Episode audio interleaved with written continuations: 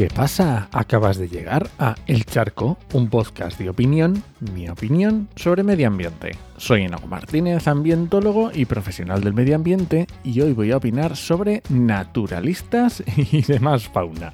Pero antes, este podcast pertenece a Podcastidae, la red de podcast de ciencia, medio ambiente y naturaleza, y lo puedes encontrar en elcharco.es.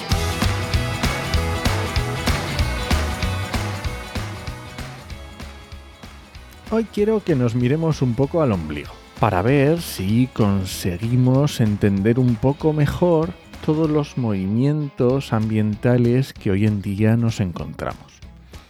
A lo mejor esto para ti es una trivialidad, si has estudiado ambientales o biología o, formaciones del estilo, porque era muy típico que nos eh, dividiéramos en ambientólogos de oficina o de campo o biólogos de bota o de bata, que es lo típico que se os solía decir. Entonces, desde la carrera ya interiorizas que no todo el mundo ve el medio ambiente igual que tú, por mucho que estés estudiando ambientales no todo el mundo disfruta con una salida de campo, del sol, de los insectos, de los pinchos, del barro. Y está bien, no pasa nada.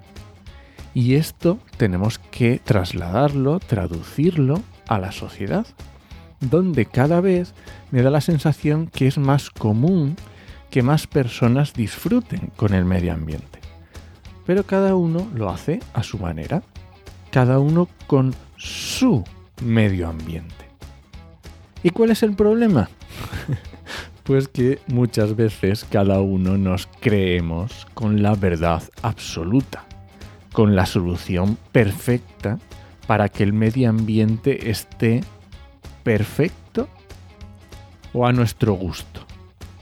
Porque te has planteado alguna vez que eh, esa imagen idílica que tienes en tu cabeza de cómo debería ser el medio ambiente a lo mejor no es la misma para todos?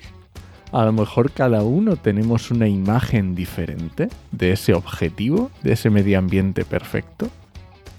Y voy a poner algunos ejemplos extremos y quizá ridiculizándolos en exceso, pero para que nos demos cuenta de los extremos en los que nos podemos situar diferentes personas aunque aparentemente todos luchemos por el medio ambiente, por ese medio ambiente ideal. Algo muy claro pueden ser los cazadores. Si preguntas a un cazador, es muy probable que afirme que ama la naturaleza. Y seguro que siente un grado de unión con el medio ambiente muy fuerte, no lo pongo en duda, por supuesto. Pero eso no le impedirá matar a un animal por placer. Entonces, ¿Es esa persona amante del medio ambiente? Pues para unas personas sí, para otras a lo mejor no. Otro ejemplo que ya he citado en otros charcos es, por ejemplo, el animalismo. Muchas posturas animalistas son abiertamente perjudiciales para los ecosistemas naturales. Un ejemplo sencillo son los gatos asilvestrados o algunas especies exóticas invasoras como yo que sé, como la cotorra argentina, también llamada cotorra gris, o bueno, más especies. Esa persona, amante de los gatos, tal vez se identifique a sí misma como amante de la naturaleza. Y está bien, no hay problema, pero eso no quiere decir que sus actos no perjudiquen al medio ambiente. Entonces, repito, ¿es esa persona amante del medio ambiente? Voy con un ejemplo mucho menos obvio. Vamos cada vez, cada vez más allá. Los pajareros. Sí, sí, los pajareros, los amantes de las aves. Todo el mundo tenemos un amigo pajarero si no somos nosotros. Y seguro que conoces a algún pajarero que no es más que un coleccionista de cromos. Colecciona fotos o bimbos de pájaros, igual que podría coleccionar cromos de futbolistas incluso puede ser hasta anillador. Pero no le saques de ahí. No le hables de residuos, de aguas contaminadas o de, o de sostenibilidad o lo que sea. Entonces, ¿es esa persona amante del medio ambiente? ¿Y a dónde quiero llegar con esto? Pues que cada uno venimos de nuestro padre y de nuestra madre. Y que, lo siento, pero por mucho que alguien me diga que ama el medio ambiente, no es garantía de nada.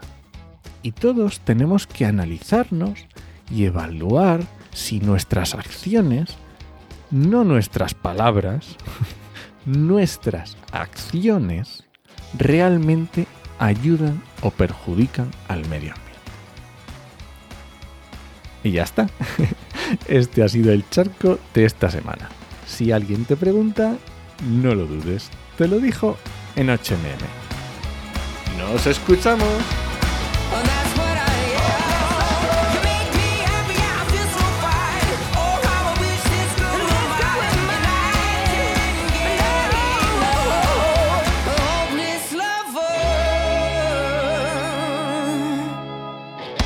Ah, oye, y una cosa.